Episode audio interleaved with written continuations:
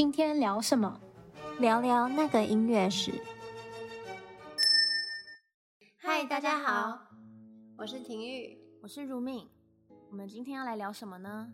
今天我们要来聊一个比较轻松的话题。父亲节快到了嘛，八月八号就是父亲节，聊一下那个很多伟大的古典音乐家，他们的父亲是什么样子。其实，在之前的很多集里面，我们在提一个音乐家背景的时候，偶尔就会提到一些音乐家父亲这样。然后，嗯嗯，每个父亲其实对自己孩子的期许都不太一样。那我就大致分了两大类，就是。嗯，我们先讲的是，就是不是新二代的，就是他们的父亲不是学音乐这条路的孩子，算是就是新一代，就自己自己是第一个家庭里面的音乐家这样子。然后还有就是属于整个就是音乐家世袭的音乐家的，比如说大家一定知道莫扎特的爸爸也是音乐家这样，所以我们就分两大类，然后来看看他们父亲都是什么样子。好。那第一个要聊的呢是 Handel，就是韩德尔。这个其实好像之前在某一集里面也有讲过，嗯，就是他的爸爸呢其实是不支持他学音乐的。虽然说很多作曲家的父母都希望，就是很多是那种。看了自己小孩学音乐，就希望自己的小孩就成龙成凤啊，一定要成为音乐家啊，朗朗这样子。但是 Handel 他的父亲呢，并不热衷于音乐，然后他希望他的儿子去学法律，严格到什么地步呢？就是一开始那个 Handel 他如果自己躲在家里练琴的话，就会被他父亲骂，就说你不可以练琴。嗯，好像他会在他们家，我记得好像他会在他们家阁楼偷偷的练琴，然后就被处罚。对，他也是大学的时候学法律，然后后来学到他觉得不行，他再学法律下去他要疯掉了，就很受不了。他最后就是毅然决然的放弃法律，回去学音乐，就是还是听到了音乐的召唤。对，我觉得这其实蛮勇敢的耶，就是你要放弃一个你已经你知道。这个专业是一定肯定会有工作的，而且可能薪水还不错。嗯，但你要这样子毅然决然的放弃它，然后追求你的梦想，我觉得这个真的是蛮了不起的。所以对自己够狠，能成功。然后第二个要讲的是 Ravel，就是那个跟 Debussy、德布西一样，都是很代表性的印象派作曲家的拉威尔。他的父亲是一位非常博学而且很成功的工程师发明家。那拉威尔的父亲很喜欢带儿子们哦。拉威尔有一个弟弟，然后弟弟后来是跟爸爸一样，也是继承了爸爸的。就是工程师这个身份，但是拉威尔就变成就是他转行当音乐家这样，也不算转行，就是他选择音乐这条路。然后父亲在孩子小时候就会常常带他们去工厂看最新的很多机械装置，但同时其实父亲也是一个对音乐还有文化有浓厚兴趣的人。后来拉威尔回忆的时候，他就说，在我整个童年时期，我对音乐很敏感。我的父亲受到的音乐教育比大多数业余爱好者要好得多。他知道如何在我很小的时候就培养我的品味，并激发我对音乐的热情。就他的爸爸虽然不是一位一位音乐家，可是是，嗯，还蛮鼓励拉威尔往这方面去发展。好像我之前有读过一篇文章说，其实拉威尔的音乐里面，尤其是像他的那种钢琴协奏曲，他有很多那种很很细小的，就是跑很快的那种。快速音群音符，就是你手要跑很快那种，好像跟他小时候就是他爸爸常常去带他去看很多机械有关系，因为他看到很多就那种小齿轮啊，然后还有那种小螺丝一个一个卡的很紧，所以他后来写出来的音乐的时候就会很喜欢写那种就是很精密的，但是看起来又是非常有流线性的那种旋律，但你的手要跑得非常快的那种。哦，我觉得合理耶。对，就是。而且你看，像他的弦乐四重奏也是，他就是看起来好像是非常流水线条，可是其实每一颗音都要卡得很紧，这样，嗯，就有点像机器吧，嗯，对。所以 Raphael 他们家虽然不算家庭非常富裕，但是呢，生活安逸，然后两个孩子都有幸福的童年，算是非常快乐成成长很快乐的一个作曲家，嗯，算是很幸运的作曲家。就我觉得父母支持，然后还有能力去栽培孩子，这这个就已经算是很幸运了。我觉得不管是在以前还是现在都是。那接下来是 Tchaikovsky。Tchaikovsky 呢，生长在一个大家族中，就他有很多兄弟姐妹。他的爸爸也是一位工程师，并且在当时的矿业部担任中校，就算是一个蛮有地位的人吧。那他我们不确定 Tchaikovsky 的爸爸是否支持年幼的小 Tchaikovsky 学习学习音乐，但是他应该是不反对，因为他一直帮自己的儿子支付他钢琴课的费用。但是呢，从 Tchaikovsky 十岁的时候开始，他爸爸就开始希望自己儿子进入法学院，因为他希望自己儿子就是感觉进入法学院以后，将来经济上就更有保障，就跟那个 Handel 爸爸一样，嗯，就是 希望他们就是读法律这样。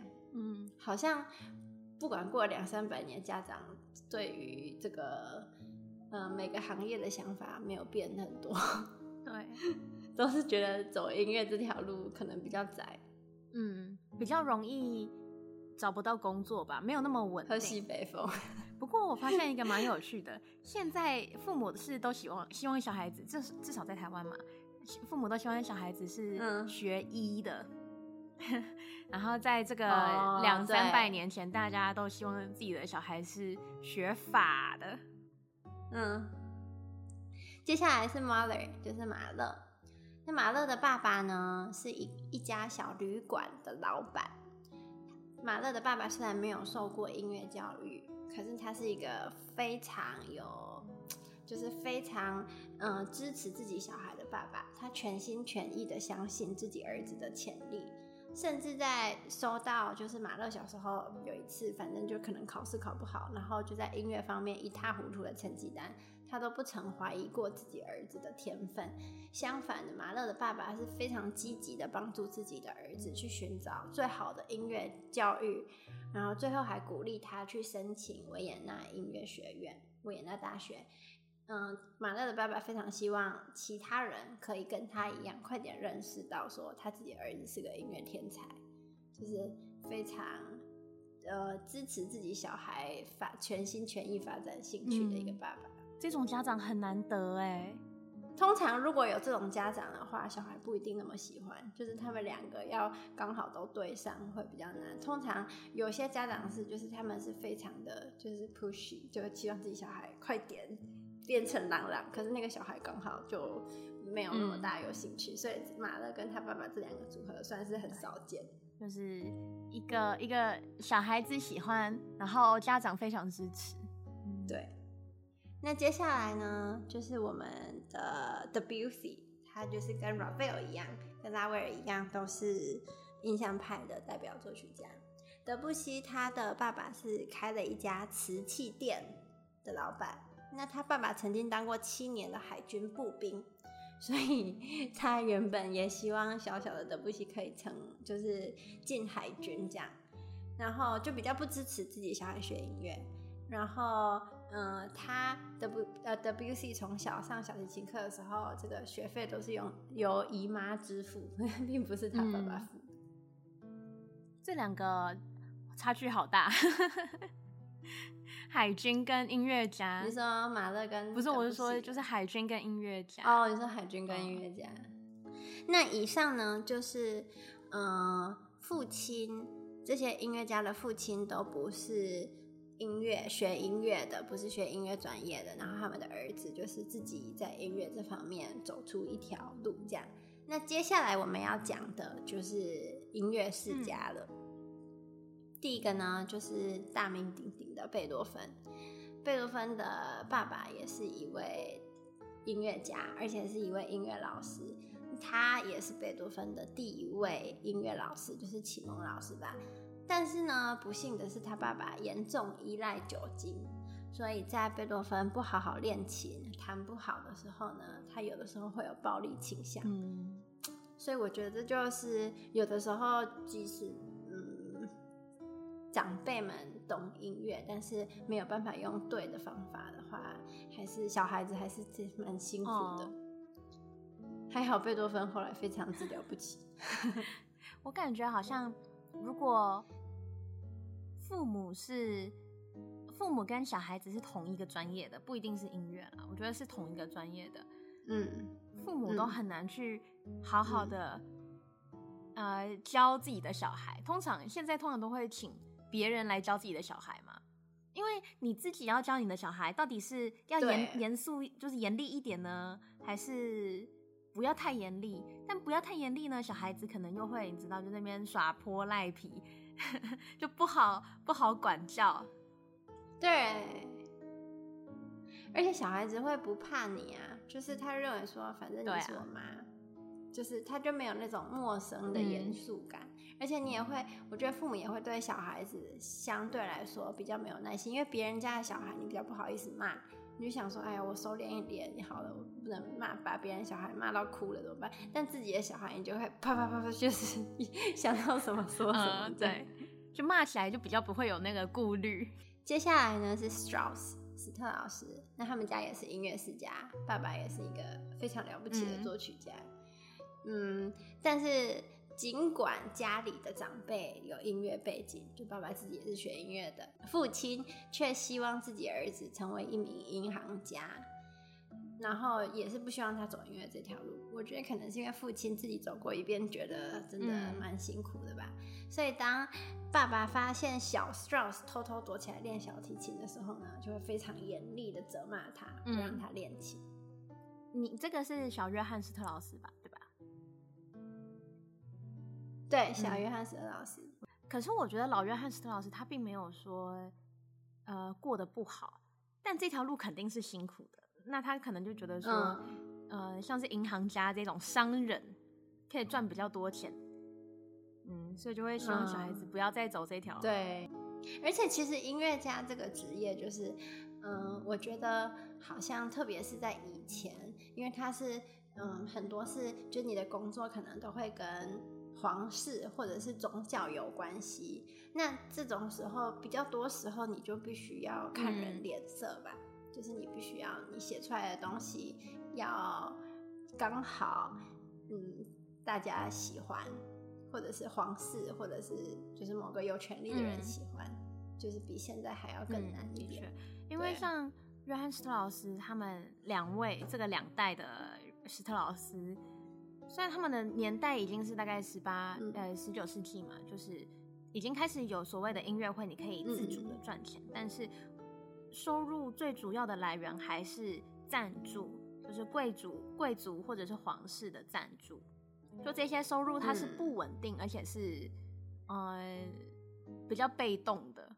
嗯，接下来呢也是音乐世家，就是巴哈。嗯。那巴哈呢？他不仅仅是我们熟悉的那个 J.S. Bach 的小孩，有音乐天赋。他的爸爸，嗯、也是一位音乐家，然后也叫约翰，是一名当时宫廷的小号手。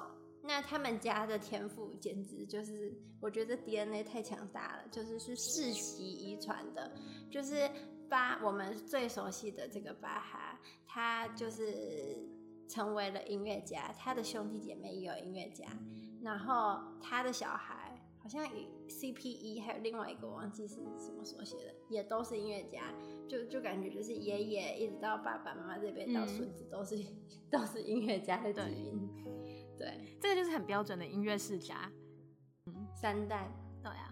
我觉得，如果是这种二两三代的音乐世家的话，不走音乐这条路，那就真的很可惜。嗯、因为现有的资源跟最好的老师都已经放在那里了。那、啊、如果当然，除非自己的小孩就是有自己其他非常强大兴趣的地方，不然我觉得不学音乐的话实在是太可惜。嗯、题外话，就是我们熟悉的这个 J.S. Bach，呃。他很多的，嗯、我们现在很多他非常知名的、常常演奏的一些曲子，就像平均律啊，或者是大提琴的这个无伴奏啊，嗯、其实都是他写给小孩子的练习曲。嗯，啊、哦，对对对对对，所以你就知道他对自己孩子的这个教育也是非常的呃用心。用心。那难怪他有小孩会成功。你想，当时市面上一定有其他练习曲，他的小孩等于把其市面上所有练习曲都弹完一轮以后，还要得弹他爸一直写出来的练习曲，就是练的都比别人。而且你看，现在都是经典哎，当时小孩子就拿这些经典当成练习曲在练。接下来呢，就是 Vivaldi，维瓦蒂。维瓦蒂的父亲你是一个多才多艺的人，在成为职业的小提琴家之前，他爸爸是个理发师。我觉得这也很厉害，因为感觉两个职业很不相关。嗯、然后呢，他嗯、呃、教年轻的小维瓦蒂把小提琴拉得非常好，甚至他们父子俩还曾经一起在威尼斯巡演过，就是这也是蛮开心的一对父子。嗯、接下来呢是。嗯，李斯特就是写了非常多炫技钢琴曲的那一位作曲家。那李斯特的父亲会演奏大提琴和钢琴，可是我常常在想，他父亲会演奏大提琴，他为什么半首大提琴的曲子都不写？是不是他父亲拉的不太好？但是演奏家跟作曲家，演奏家跟作曲家可能还是有点差别，是两回事。但但是他难道他爸不会说，哎、欸，儿子，你帮我写一首曲子之类的？我不知道，我乱猜的，就可能会父子合作什么的，不知道。但还好他没写。你想想，他写钢琴都那么难，他要是写大提琴，但你要这样说的话，现在很多人把 Liszt 的那个钢琴曲，甚至小提琴曲改编成那个大提琴的版本呢、啊。嗯，所以他有写没写其实是一样的。对，所以呃，Liszt 的爸爸呢，就是他的启蒙老师，在七岁的时候就开始教 Liszt 音乐。嗯那父亲持续影响着年轻年轻的李斯特的音乐发展，一直到嗯一八二七年他爸爸去世。但是他爸爸是在李斯特很小的时候就去世，就十六岁的时候，所以也说不定，如果他爸爸能够就是再试久一点的话，他就有机会跟他爸爸合作吧。嗯、那最后一位呢，就是大家。一定都非常熟悉的我们的神童莫扎特，他之所以能够成为神童，其实他爸爸功不可没，算是背后的那种无名英雄吧。莫扎特的爸爸 Leopold，呃，本身就是一位非常精湛的小提琴演奏家，曾经在萨尔茨堡宫廷中演出，然后他教出了两个孩子，就是莫扎特和他的姐姐，都是非常厉害的，当时就是小神童，而且他们家族的名声就是因为他们常常巡回，嗯、呃，以就是一个家族的方式来巡回，让大家认识说，哦，莫扎特家族就是大家音乐都很厉害。而且我记得莫扎特他爸好像有写过一些关于教育的书，一直到现在还是很多人会翻出来看。嗯、他爸爸 Leopold Mozart，他可以算是一个教育家。对，他，他写了一本叫做《Treatise on the Fundamentals of Violin Playing》，呃，它里面就有很多关于小提琴演奏的技巧，然后还有，就例如说姿势啊，你要怎么拿呀什么的，然后还有说你要，嗯，手把位怎么换把，或者是里面，哎，里面有没有练习曲？好像主要是文字为主，然后就会告诉你说要怎么演正确的演奏。嗯呃，小提琴，然后里面可能还有一些当时的呃演奏风格，就例如说装饰奏要怎么演奏，然后如果有卡顿扎的话要怎么演奏之类这一类的一个一本算是小提琴演奏的一个集锦吧。嗯嗯嗯。然后这一本到现在都还是，如果你要学音乐教育的话，这本书基本上都是一定要读。